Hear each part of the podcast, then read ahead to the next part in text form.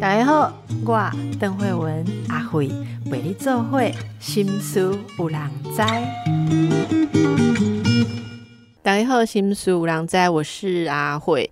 呃，我突然发现，我好像很久没有介绍戏剧了。有有一种感觉，整个过年我们是在谈那个很社会性啊，或是家庭性、很生活的议题。然后我我今天看到呃我要录的这个东西的时候，突然觉得，哎，真的还蛮放松的。我们应该要多一点艺术、艺文节目来疗愈。好，这就是我们要来介绍戏剧了。大家知道，我非常喜欢介绍戏剧的演出。这一出是叫《第一页》，第一页。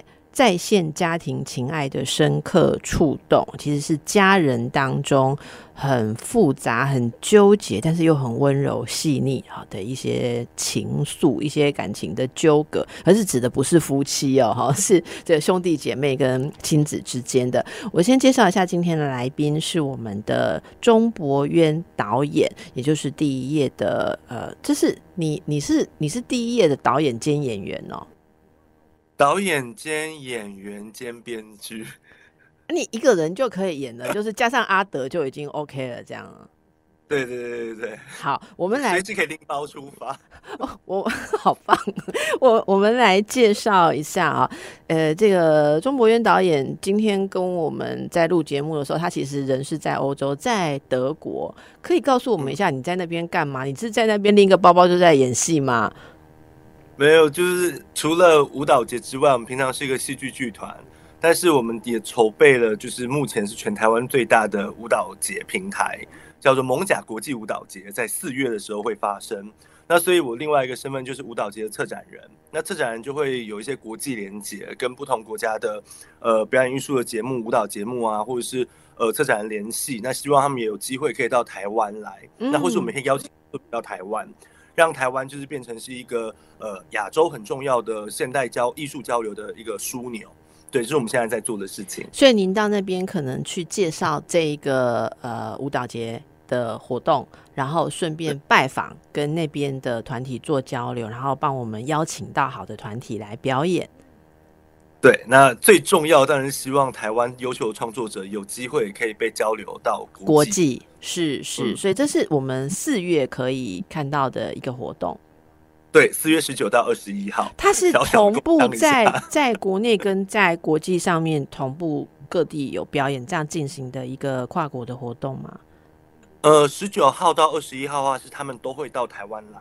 所以，像今年会来台湾的有超过十个外国团体，嗯，跟二十个台湾团体，在三天里面，那整个活动的模式很像是，就是就是那种神明绕境。我们会在蒙甲有十二个场地，然后呢，这十二个场地呢，你就可以排好你的 schedule，然后就可以开始疯狂的绕来绕去看各式各样的演出。那北中南都有喽。只有蒙甲。哦，对，好，那这个活动已经自呃建制官网了吗？我们听众朋友，等一下那个不断的进线来问的时候，我要叫他们去哪里查呢？可以查小剧场的粉丝专业，小是阳明春晓的小，嗯，然后就是剧场，那也可以上呃 Google，其实搜寻官网也都可以看到我们相关的资讯。好，所以我们在讲第一页之前，顺便先讲了四月的活动。好，就是因为 这个导演人在那边，那我们呃，这也是小剧场的作品，对不对？第一页，好，第一页跟我们介绍一下这部剧啊。其实这部剧已经已经公演过了，非常受到好评。我们这次是在三月份的时候要再度的演出，好，也许有很多观众朋友已经看过，但是我们等一下就会知道，你看过还可以再刷，因为又有一些不同。好，我们就先请导演来介绍一下这出剧的主题，他想要呈现的是什么？嗯，第一页其实是在二零一零年的时候第一次发表，然后那个时候呢，其实这个故事在说的是，呃，一对那一对。姐妹也好，或者是姐弟也好，那他们在呃姐姐离开家里面打拼，然后为了要帮家里还债，然后突然之间就接获到了，就是妹妹或弟弟，这次这次的版本是弟弟，就是打了电话说妈妈过世了，所以他就是当天赶回家里面来。那当然面对这样猝不及防的状态，其实两个人是彼此不能谅解的，就是对于姐姐来说，要认为说妈妈都这样子，你为什么没有跟我说？那弟弟他其实也会觉得说，如果姐姐在外面事业这么成功，为什么不少赚点常回家？然后弟弟又很害怕姐姐会责难他说没有让他见到妈妈的最后一面，所以两个人在这个晚上，在准备要操办丧事之前的一些这种家庭的对话。然后去共同回忆跟这个母亲的呃记忆，然后再往下走下去。那在这个戏里面，其实设定是单亲家庭，所以其实这这三个人的情感就非常的紧密。那呃也也去看到说，其实呃好像是一个单亲家庭，可是。所有姐弟会遇到的事情，其实就像是所有手足都可能会遇到的事情。所有跟母亲之间的关系，也像是所有的家人都会遇到的关系。我觉得这是这出戏非常嗯美好的一个地方。这是你在呃十多年前写的剧本哈。我我看到的是说，这个单亲家庭里面，这个呃出去打拼事业的姐姐。她其实会需要去打拼事业，也是为了照顾她的母亲跟她的不管是弟弟或是妹妹，可是却因为这样跟母亲产生了心结。我觉得这是应该说我们文化当中蛮熟悉的一个一一个议题的那个那个模式，对不对？就是说其实彼此对彼此都是有爱，但是却因为某些做法有一些无法沟通跟无法。无法无法交通的一些，无法流动的一些一些东西，然后就变成明明两个人是是相爱的，可是却有心结。是什么触动你要写这样子的一个主题？嗯，其实会触动我的原因，是因为我们在做戏剧的时候，常常会做一件事情，就是假想，如果今天怎么样的话，我会有什么样的反应？那那个时候，其实我们。呃，小剧场二零零六年成立。那成立之后，其实我们会遇到了一系列的状况。是那时候我们还很年轻，遇到是从学校的环境到进入职场。那进入职场的时候，我们要怎么样选择所谓的人生道路？那有的时候要符合家庭的期待嘛？有时候是要做自己想要的嘛？那在这个很高压的状况底下，其实我们就做一些创作，是在探讨。我如果做了什么样的选择，对我的人生会有什么样的方向？那到二零一零年的时候，我突然开始思考到说，如果这条路一直做下去的话，我跟家里会发生什么样的关系？那如果我的母亲她在这个过程当中离世了，我会产生什么样的遗憾？那我们就开始假想，如果有一个这样的状态，有一个遗憾，那这个遗憾我会怎么面对它？我会怎么样去呃处理它？我会有什么样的感受？所以我们就开始。呃，左写第一页这个剧本，那所以那时候剧中的角色大概是定在呃三十岁以下，去写这个故事，然后去看说，呃，当我们觉得我们人生可能都在一个还不会这么快遇到巨变的时候，它发生了，然后我们准备好了嘛？或者是我们有可能会用什么样的的心态来面对这一切的事情？我们还不知道，所以我们提出了这个问题，来跟所有的观众共同感受。所以你讲的那个呃关怀的面向，其实有好多条线的交错。一个是包括你说年可能一个年轻人他在职场的选择，那职场的选择好像有是有点暗示说符不符合长辈的想象，或者说长辈有不同的期待，是是这个这个落差吗？对。因为姐姐其实在这个故事当中，她原本是念台大医学系，我们就把她设定一个大家认为的最高学府的最高学府。那因为家里欠钱，所以她决定在那个年代，可能呃，中国现在就是中国在发展的过程当中，她决定去成为台商，所以她就放弃她的学业，去中国成为台商，然后赚了钱。可是对于妈妈来说，她会认为说。他希望他的小孩是一个医生，对他来说是一个医生的这件事情是很荣耀的事情，所以他无法理解为什么他的孩子会宁愿去成为一个台商，一个女子在外面只身奋斗，而不愿意完成学业。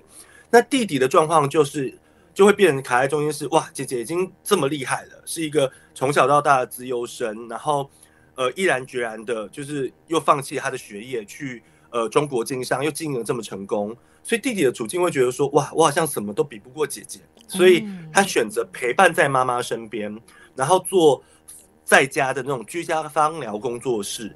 那好像在别人的眼中就是一个很没有成就的工作，尤其是又是一个男生做这样子的工作，整天跟妈妈腻在一起，所以其实这两个呃姐弟之间就有一个很大的差距。其实妈妈跟姐姐之间有一个无法沟通，对于生生涯规划的呃这个代沟。那姐姐跟弟弟之间其实也也存在这样的状态。就是一个是母跟女之间的期待的落差，再是姐姐跟弟弟之间，除了所谓的工作期待落差之外，还有一个就是陪伴在母亲身边的这一个呃亲情的所谓的平衡，好像就会觉得说啊，弟弟都比较可以陪在妈妈身边做这样子很不成才的工作，但我一个人却在海外做那样的工作，所以这三者之间，它有一个很强烈的呃。彼此之间都解不开的结，卡在那个地方。而事实上，这个彼此之间解不开的结，又是扣合的，让这个家庭可以运作下去。就是我我我会忍不住一直想到我们所谓的所谓家庭动力，就是每一个人所不足的一个地方，刚好另外一个人扮演一个补偿的角色。可是这个补偿的角色又变成他的遗憾，然后这这样三把三个人紧紧的扣在一起。就是如果说这个姐姐又符合妈妈的期待，又在身边。那弟弟就没有存在的 空间，或者说，如果弟弟存在这边，然后妈妈又非常欣赏弟弟的事业，那姐姐就是变成被放逐的一个部分，他就没有扣在一起。所以，我想我刚刚听到导演讲这这几个环节，他其实是很巧妙的呈现了一个。这这三个人纠葛在一起的一种一种内涵哦。那我们知道第一页已经在台湾跟香港都演出过很多次哦，可以跟我们 说说那个听众有什么样子的观众啊，有什么样的反馈啊？这个反馈是不是有让在再度演出的时候，你们有再加入什么样的新的元素吗？嗯，其实第一页在第一次演出的时候就获得了很大的好评，然后很多的。呃，观众他们是带着妈妈来看的，然后我印象非常深刻，很多观众在看完之后，呃，他们就就在散场的时候就抱着自己妈妈在哭，然后有的观众是来看完之后就说：“我现在我要打电话给妈妈。”所以很特别是，很多观众是在还没有走到门口就打电话，就跟自己的妈妈通上了电话。呃，我觉得是。做这部作品让我印象很深刻的地方，所以在第一次演出的时候，就有很多观众就就做了这件事情。所以第二次演出跟第三次演出，其实不管在台湾或是在香港演出的时候，我觉得它呼应到的是每一个人，只要你有家庭，你就会呃有有这样子的课题必须要去面对。不管你是独生的，你是家里有两个小孩的、三个小孩、四个小孩的，其实永远都会面临到说我在家庭当中的地位。怎么样去是强是弱？有的时候，我觉得我我所缺失的那一块，其实是可能在家家庭的另外一个手足里面，反而是优势的那一块。那但看完这个作品之后，大家会突然去重新的用一个比较理智跟客观的方式去想说啊，我是不是可以换位思考一下？然后也在这过程当中去爬出很多自己在生命经验当中的不同之处，然后重新开始对话。我觉得这是这个作品最美好的地方，所以每观众在看的时候，他们其实连接到了台词，可能都不见得是一样。哦，那你你为什么不不卖那个兄弟姐妹套票？我我我的意思是，你刚刚讲的说大家都呃会想到那个带妈妈去看，或者打电话给妈妈，打电话给妈妈这一点我可以理解。可是我刚刚有一个我听到的时候，我有一个那个小撞击，就是说会不会有人问说？可以带妈妈去看一部讲妈妈过世的戏吗？好像很棒哎，那我们来安排一下。我我我觉得，其实你讲的重点，除了呃母亲这个议题之外，也有很多，其实就是兄弟姐妹。我觉得你刚刚讲的那个真是太棒了。每一个人在家庭里面，呃，我想，即便是独生子女啦。独生子女有时候看起来就你这么一个小孩，可是你的母亲的生活中，她还是会放进某种别的东西。像我有看过，我有朋友她是独生女，可是她的生活里面，她有另外一个像是手足的东西是什么？你知道吗？是她妈妈的入门弟子。她妈妈是个老师，所以她妈妈有一个很亲近她，然后可以接续她妈妈的思考、教学什么样的一个所谓传人。可是她呢，虽然她是独生女，可是她就是没有接到她妈妈那样一个。一个东西，也讲的更具体。他妈妈是艺术表演方面的老师，可是他就没有走这个部分，他学了一个不同的东西，所以他一直都会觉得说，本来蛮高兴有那个人来来补那个位置，所以他不会被妈妈抓去。要要传递妈妈的志业，可是他慢慢年纪慢慢大之后，他就开始会觉得自己好像不是拥有。这个呃，跟他妈妈最亲近的部分，所以这这中间非常非常多的纠结。好，所以呢，大家可以留意一下购票的资讯哦。通常第一段讲完这个，大家就要开始抢票，所以我们在 等一下，一开始就为大家播报一下购票的讯息，大家可以自己先呃查询一下小剧场第一页这部很好的作品的讯息。我们等下回来，刚才我们听到的第一页。他的演出讯息哦，小剧场第一页演出讯息，演出的地点是在台北市万华区大理街一百三十二之九号，是万座小剧场。购票的管道是 OpenTix 啊，大家很熟悉的购票的管道。演出是六十分钟，没有中场休息，时间是马上就到了三月八日到三月十七日，呃，连续两个周末是演。八场连续两个周末就是五六日这样子演八场，哎，真的也蛮辛苦的，好，所以大家把握机会。我们继续来请教导演。现在说到演出的部分，所以这出戏是有姐妹版跟姐弟版，对吧？嗯。然后这次是姐弟版，嗯，你是演弟弟，对。阿纪好是蔡灿德。对，哎，我看你们那个剧照，我觉得你们两个怎么看起来真的有姐弟脸呢？是不是 演技的琢磨，琢磨到两个人对望的时候，哈，有就是你们前面有一些好像同腕还是积木的那张照片，还真的有点那个那个一家人的感觉哦。那这次你跟阿德在第一页当中是如何搭配演绎哦？然后。因为你自己也是导演嘛，所以你在琢磨的时候有一些什么比较重要的呃风格跟做法？嗯，其实我自己的习惯都会是有作品出来的时候，要么就是先请演员先演过，然后我用导演的身份来看一看，然后再之后剪起来演，然后把这个剧本就是确定下来，或者是就是呃我自己先演完之后，再把他这个角色交出去给别人。那这个本我其实一直都很想演。然后我也自己默默在心里面许下说啊，我一定要演。那从写好这个本到这一次已经过了十二年，我想说我再不演我就来不及了。然后所以就想啊，那也要找到一个很适合的角色。那那时候剧团同仁梦荣就是说，哎，你可以找找看阿德，或许他很不错。那我看到阿德的时候，他真的很像我姐，就是皮肤白白的，眼睛大大的，不说话的时候脸很臭，好像都在瞪人或者是凶人这样子。那所以那时候找他。那这个剧本工作方式也很特别。其实我们花了很多钱，是建立呃关于如何去产生姐弟间的默契。比如说，我们聊星座，我们就是花很多时间聊天，聊他是一个什么样的人，他对事情有什么样看法，我对事情有什么样看法。那甚至就是有时候会有一些小争执、小冲突，然后我也会去感觉说，怎么样去解决这个摩擦。所以很多时候我们在表演的时候，更多的是在感受对方。所以。这一次虽然我在这个戏里面是导演，可是我的导演的身份放的比较后面，反而是让身为演员的我们去走这个戏，然后慢慢的走出一个味道跟感受。所以这也是在这次工作当中，我觉得很不一样的。尤其阿德是一个这么有经验的演员，所以我们就这个戏好像是从我们的身体里面跟心里面慢慢慢慢长出来的，好像我们只是把台词放到我们的心里面去发酵，然后它就长出一个感受。然后这个对话就很自然的成为好像是家人般的对话，这是我觉得很奇妙的地方。我有看到采访是说，因为阿德是没有弟弟的嘛，现实生活当中他是有妹妹的。然后有一段采访说，阿德说他是他对自己的妹妹的时候，他是一个很温柔的姐姐，可是碰到你的时候，很奇怪会忍不住想控制你。所以我们会讲一个人犯什么，会让人家想瞪他跟控制他。那那个火花是是什么样的那个那个一个性质，可以多跟大家分享一下吗？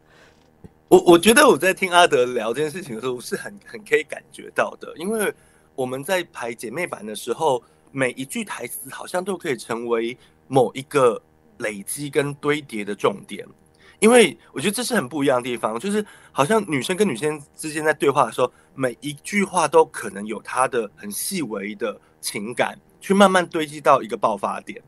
可是我觉得男生，就像我我我也是这次在跟阿德演的时候，再回想说，对耶，其实男生跟女生之间是很大的差别，是男生就是会很比较比较刷身一点点，就是我在跟他的对话的时候，常会说哦好啊，嗯怎么样，然后最后他就发脾气了，然后我想说为什么要发脾气？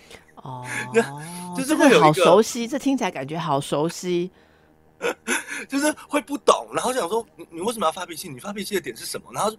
哦，这样哦。可是我觉得我是怎么样怎么样这样，就是会有一个呃女生在对话的点的时候，其实她在寻求沟通。可是对男生来说，他就会觉得哦好哦好哦好，我我知道了啊，我想一下我在干嘛下。然后可是对女生来说，觉得是这个沟通，她想要寻求某一个嗯思考的转换点，或者思考的进化点。可是男生就会觉得再等一下，再等一下，或者是等时间到我再来想，或者是呃这件事情我我知道了，可是我现在没有想他。然后。最后，他就对对姐姐来说，这个沟通失效的时候，他就会爆发。所以，我们常常都处在一个这样子很有趣的点。然后，我以前的生活经验，我也慢慢就想说，对，难怪我姐经常会突然就发脾气，就跟 你讲话的时候会讲到突然发脾气这样子。对，因为弟弟真的比较比较强，就是会会有一个，不管心思再怎么细腻，其实还是会有一种呃。没有办法全然的注意到某一些点的时候，总是会有比较外放的时候，所以我觉得这是在做姐姐呃姐妹跟姐弟之间其实很大很大的差别，所以两个版本里面真的呈现出来的风味也很不一样。我觉得这大家真的可以非常期待，尤其你刚刚描述的哦，再次让我觉得说，哎，真的，所以男生跟女生的对话的确，你刚刚讲的，我觉得好熟悉，就你讲的那种姐妹。对，我觉得姐妹就是你一句话，我会等于说我会接上来，然后我会挖你那里面的东西，我就再接一块，很像是一个拼一个，一个拼一个。嗯，可是就是跟弟弟啊，或我觉得跟哥哥讲话也是这样，还是我不知道跟哥哥有没有不同，就是你讲一块，可是他他就没有把你拼上，他你也不能说他没有，可是他好像把你这一块拿起来去放旁边，然后那种感觉就那个拼图不会连成一条线，但那里面仍然有某一种。不是用语言去连接的情感在里面，一直一直编织，一直延伸。我我觉得那可能大家就是会很感动的地方哦。那当然我们不能破梗，大家要去看这样子的第一页的背景的开头非常吸引人。可是要谈出什么来，以及我每次都会说，然后你这出戏要给大家什么结尾？哇，这可难了。你有犹豫过结局的走向吗？你不用说内容，但是这应该很难决定吧？结局的走向，其实我觉得真的是留给观众去想象，因为其实我们在呃几次的对谈当中，也都有，甚至我跟阿德之间对于这个角色、这个家庭、这个姐弟未来会是什么样子的感觉，我我都不见得，或我们都不见得有一样的想法。他就像阿德就觉得，最后可能这对姐弟就离散了，在长辈过世之后，因为其实这是。很符合目前台湾这种小家庭，嗯嗯，长辈过世之后，其实大家就各顾各的。那我自己的想法就会觉得说，反而是对姐弟会变得更紧密，也不一定。那观众会怎么样思考，或是观众对于自己的生命是有什么样的想象，对于跟手足之间有什么样的期待，我觉得是很不一样的。甚至是我最近思考到说，那如果没有手足的人，他的未来。就是对于长者离世之后缺失的那一块，会从哪里补上？我觉得这是一个非常当代的问题。乍看之下，好像他在谈的是关于呃长辈的离开，可是他关系到是某一个枢纽的连接。当这枢纽中断了之后，往下我们成为完全独立的个体的时候，那个独立，我接下来是用什么去抓住我自己？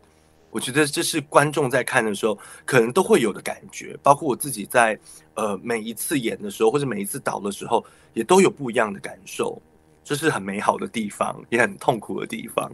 嗯，那呃，这个这个东西在你觉得在台湾的家庭，好有什么样的特色吗？例如说你现在身在欧洲，然后你常常会对策展啊，或是交流的时候，这是这是。有有某种我们的文化特色嘛？我们的家庭关系、手足关系，我觉得以前可能会觉得啊，这是东方家庭很很既有的，但是对于期待这件事情，其实我觉得只要是父母对于自己孩子，一定都会有一种期待。某种程度上面，其实不管是东方或西方，我相信孩子隐隐然的也会想要去回应父母的期待。那这个期待的回应，当然到最后，他到什么时候？我们可以意识到说，我们是独立的个体。我觉得可能对于西方的某些人来说，他们会打打开的很快，也可能对东方某些人他会打开的很快。所以我觉得这真的是牵涉到每一个家庭的想象。那我印象很深刻的是，这个剧本里面有句台词是这样说的：“他说，从今天开始，我们再也没有妈妈可以叫了。”我觉得其实这是一个很。很简单的一句话，它也是一个点出现实的一句话，可是它也真的是彻底改变很多人从一出生就有一个伞，或是就有一个一个保护的机制，然后有一天这个机制完全消失的时候，你要怎么样决定走往下的道路？然后你去回推，就是你生命在前半段的时候，你努力要呼应那一个认同。可是，当这个认同有一天你不需要再呼应的时候，你作何想，或是你如何感受？我觉得这都是在东方跟西方之间，可能只要是人都会遭遇到的处境。嗯，你你你说了很多个我们现在慢慢要面对、要观察的新议题。先是你提到说，如果是独生子女或者没有手足的人，然后你说到的那个父母作为大家。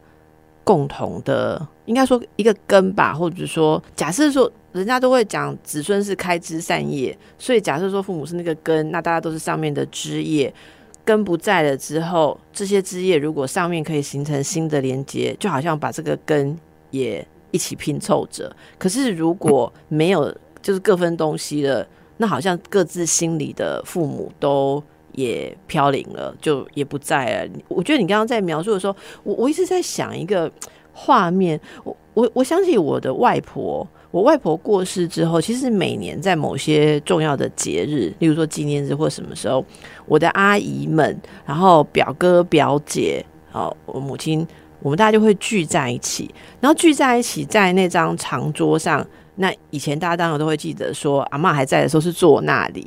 好，然后大家就会都会从寡不会开始，就是说，哎，今天又吃很久还没吃饱，好，然后汤到底要不要再加热？然后有第一再一炷香，就从这边开始，然后就会有人开始，呃，就是每一年每一年那个那那个悲伤的东西会被。呃，发酵酝酿，然后到后来让十几年之后谈起来的时候，就比较不是那么沉重。但是其实每年他们都会一直重复着一个话题，就是说阿妈那时候都怎么样怎样。然后有一个人就会又讲重复一个阿妈有一次怎样，就讲一个例子。可那事情都讲一百遍了，但大家好像聚在一起的时候，就要再来，好像把一个阿妈拼图再重新再拼一遍，然后就放在那里，等到下一年大家回来的时候，再把它打散，然后重新再再拼一次。呃，你你刚刚讲的时候，我真的想到一个以前没有想到的点，就是说那真的是我们自己某种来源跟认同的状态。然后这些人其实除除了谈拿骂之外，不见得有什么新话题可以交换。像你讲说，你 你在你在外面做台商，然后我在这边做芳疗师，可能哦也，但是透过谈母亲，也许后来会变成是姐姐，呃，把把她的这个芳疗的产品跟什么引进到。呃，引引引出到国外不一样，但是这个认同真的蛮复杂。那这个东西观众接收到，呃，你有特别你说让观众自己去感觉，你有特别希望观众去反思哪些点吗？嗯，我觉得是很有趣的一点是，每一次我们都设定，我们其实都没有特别设定说观众应该要去感觉到什么，因为观众其实。看到点有时候跟我们所想象的真的很不一样，所以我觉得这个故事最最有趣的地方在于，它很平实的呈现了一个办丧事前，就是从亲人过世前到办丧事前这一个属于家庭的家庭的时间，因为其实很多家庭在开始办丧事之后就没有时间去去悲伤了。它其实是当你确认呃离世这一刻，然后到开始之前，这是一个很真空的状态。所以我们就利用这段时间去说过去的故事，去说跟父母曾经的回忆，去说这对姐弟之间他们彼此之间对彼此不能认同的地方。在这个过程当中，其实观众会自己去吸取某一些对他们来说很有感受的台词。那我觉得这一点真的很棒。然后每一个观众看到的点也不一样，甚至我们那时候这么多，有一次演出，我们是总共有七组演员演这这对姐弟或姐妹。每一个每一组的演员所演出来的东西，所让观众感觉到 touch 的点都不一样。我觉得这是太太有趣的一个地方了，因为大家都有家庭，所以每个人在看的时候都会把自我投射在故事里面的角色。对，然后这个投射在哪一个时间点突然发酵了，突然作用了，呃，这是没有人可以预知到的。所以这也是我们在做这个作品的时候。每次都非常乐见跟观众交流分享的点，是这也是为什么大家会一刷再刷，好，或者你还没有看过的话，也可以来看看，重新来检视一下，也在这边体会一下细腻的导演带给大家的这个眼睛跟角度，你怎么样去感动啊？我们让大家休息一下，我们继续来从第一页哦，谈谈这个中岛。心里面的想法还有他的期待，这一次在演出，除了演员好，还有那个嗯，就就你自己首度自己演出嘛，这个特色这样。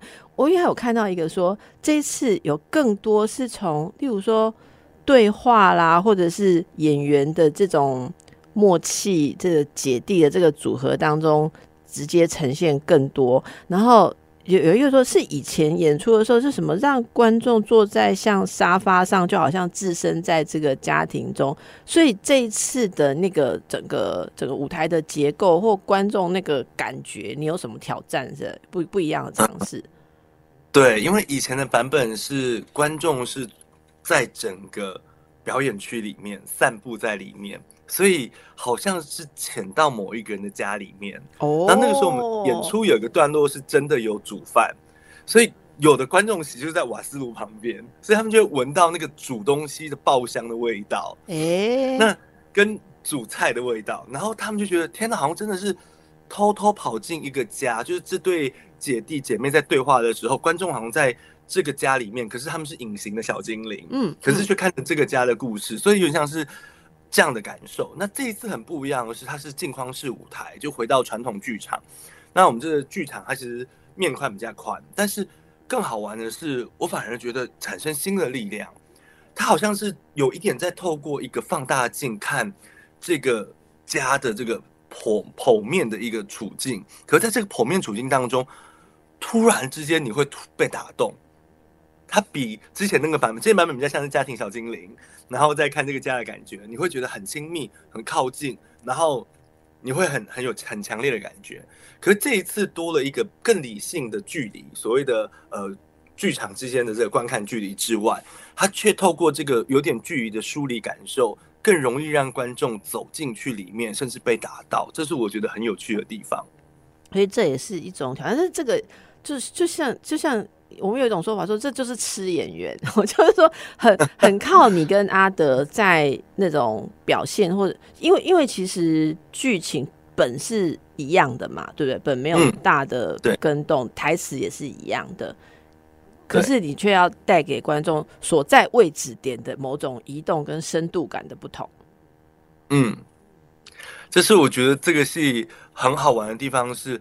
之前观众是在周围，所以游走的时候，他可能会看到哦，现在离我近一点，现在离我远一点，我可以很强烈感觉到观众的情绪。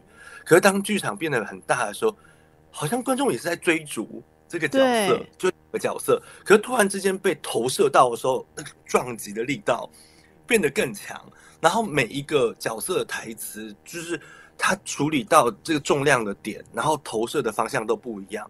所以，即便连背面、侧面。所有的面相，甚至是观众看不到的时候，都会去想象他在说这句话的时候，他是用什么样的心情。嗯，观众可能不能百分之百的读到，可是这个不读到跟读到，就是不是全知的，不是像是所谓的透明之爱一样，你就是所有事情都百分之百的全部打开在那个地方的时候，反而这个想象空间，就像是这对姐弟在成长过程当中，我站在我的角度里面去看待妈妈对待另外一个手足的情感，我的想法。所以每个观众也同时间在猜测是这个瞬间我没有看到他的脸，他在想什么，是不是有另外的想法？我觉得这是很有趣的地方。那你你忍了 十几年，终于自己来演你这个，就是应该是你钟爱的作品啊，哈。那这次你自己演出，呃，觉得有得到什么样的满足，有什么样的感想？我我认为这个本它有很特别的地方，在于其实你要只要好好的把它留出来。它就好有很有力量。我自己好几次在排的时候，我其实只是在呃复印于台词，就是把台词里面的处境说出来。可是我好几次就是突然间就爆哭，意思意思就是你自己的本写的很好的意思嘛？本本段回答是这个这样解读吗？尴尬。嗯，然后呃，另外一方面也是。我到了这个年纪，我觉得我再不演这个角色，我可能就再也没办法演这个角色了。但是有一天，我妈就传讯息跟我讲说，我好像透过这个作品在伤害她，因为这个作品在讲母亲过世，所以她可能接收到那个状态是不一样的状态。所以我好像也再一次去面临到说，我看待事情的方向跟家人看待事情方向是不一样的。然后我们在这个时候产生了一个很大的冲突。他认为我在诅咒他，或者是他认为我我我我这样做，所以对他不好。所以呃，好像自己已经快要到四十岁的时候，依然在面对某一种跟家人的处境，然后呃依然无解，就是依然要试着沟通。好像这个这个状态。我不知道哎，就是他，他永远都都可以一直被沟通下去。就是我也看过九十岁的妈妈带七十岁的女儿，然后他们永远都存在着这种母女之间的状的的状态，他永远都不会跟年龄有产生很大的变化。所以当我在去年呃外婆过世的时候，我的妈妈她开始成为一个要为她自己而活的的一个女性的时候，她顿失依靠的时候。她在思考这件事情，然后她看到我的时候，她也在思考这件事情。然后我常常就想到我阿妈说的那句话，就是有一天我妈就觉得很不舒服，就跟我呃阿妈说啊，我狼魔送款安诺。然后我阿妈就跟她说，你狼魔送款的时候，你狼魔送款时阵，你扯你老母哀啊，我可以扯下哀。嗯嗯嗯。然后这句话也是让我就是很有感觉，就是妈妈她现在处在这样的状态的时候。她失去了她的母亲，然后她很伤心，她很痛苦，她不知道该如何处理。然后她又看到我这时候要演这个戏，我不知道在她心中是有什么样的伤痛没有解决。可是我又要承受这样的伤痛，然后我我要跟她沟通，我们又很难沟通。就是生命有很多道理可以说，可是家里家庭好像是很多道理没办法说清楚的，好像是很多情感构建出来的，所以。呃，在这么多次演出的时候，我遇到了演员，他们去处理他们自己家庭的问题。同样的，当我在演这个戏的时候，我也要去思考，我将要四十岁的时候，我要怎么样处理跟我母亲的关系。然后，我的母亲在去年失去了她的母亲，她要怎么样处理她母亲走后她的关系？这好像是我们在生命的轮转当中不断不断在纠结的地方。你知道吗？刚刚这段，我想很多听众都会觉得非常的被打动。我刚刚不是一开始就你说很多人去看这个戏，带妈妈去看。我刚刚不就是很故障的问你说，可以带妈妈去看妈妈过世的戏吗？你看我是不是我是比较像年纪大的那一辈啦？哈，就是就是就是那个中岛妈妈会说的那种说，哎，可能做一个妈妈过世的戏，会让她觉得怎么样怎么样？这种感觉哈，呃，我我说我说一个很小很小的故事。我的女儿小时候有一天回来跟我说：“妈妈，你为什么没有带我看一个卡通？”我说：“虾米卡通？”她说：“Elsa，Elsa，Elsa。”原来 Elsa 是有卡通的，因为她一直以为 Elsa 只是有漂亮的衣服万圣节穿而已。然后我就深吸一口气，我说：“Elsa 的卡通不好看。”然后他就说：“我同学说很好看，现在有第二集，我要去看，我要去看。”好，那为了要看第二集，我他就说我要告诉他第一集是什么。好，然后。我就跟他说，我之所以不喜欢你看 Elsa，我觉得有很多的故事可以看。为什么一定要看爸爸妈妈死掉的公主的戏呢？你知道我的意思吗？好，Elsa 不是他爸爸妈妈，然后为了要解决 Elsa 的问题，他好像受到一个诅咒，所以他们要解决那个问题才出海，然后就航行，航行的时候遇到暴风雨，然后爸妈就挂了嘛。好，然后然后我我我女儿就很不服气，在接下来的两个礼拜当中，她找出了所有的爸爸妈妈死掉的公主戏童话啦，好优秀，来给我看，跟我说。妈妈听听你在胡插哈，就是就是所有童话故事，爸爸妈妈都是大大部分十个有九个都是要死掉，这又怎么样？那我那时候很 shock 的觉得说，我反思了这一点，所以我去留意，我发现了真的要描述一个人。自我的成长到某一个康长的时候，我们就是要走到父母你说那把大伞不在了之后，我们才会真正被迫面对一个真正的自立跟成长，以及反思父母还在的时候我没有办法看到的议题。这是为什么所有的成长故事要完成，就是要有这一段。所以我觉得这一段。要送给那个导演的妈妈，如果她跟我一样，曾经还是觉得这种事情有点改有改，有的时候我要告诉她说：“妈妈，它是一个比喻你的儿子成长、成长成人的意思。”哦，所以后来我还是带我小孩去看的。我啊，然后我我我觉得在里面，我其实哭的比他更厉害。我觉得我在成长，所以这是呃，我我的一个小回应哦。最后导演，谢谢导演这一段的分享。我想很多。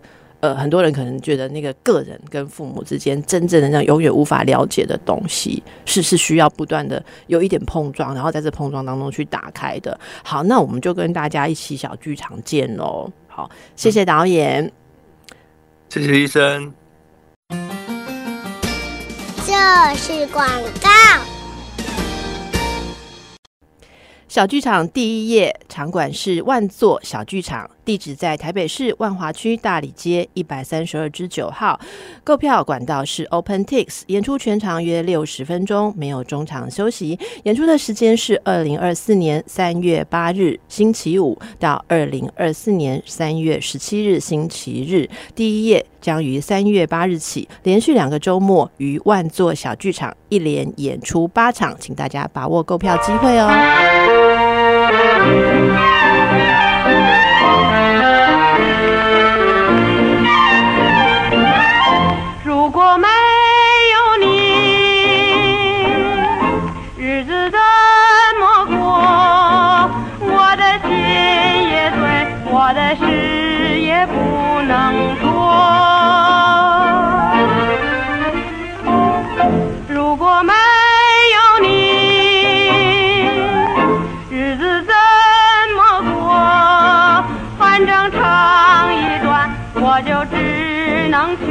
去闯祸。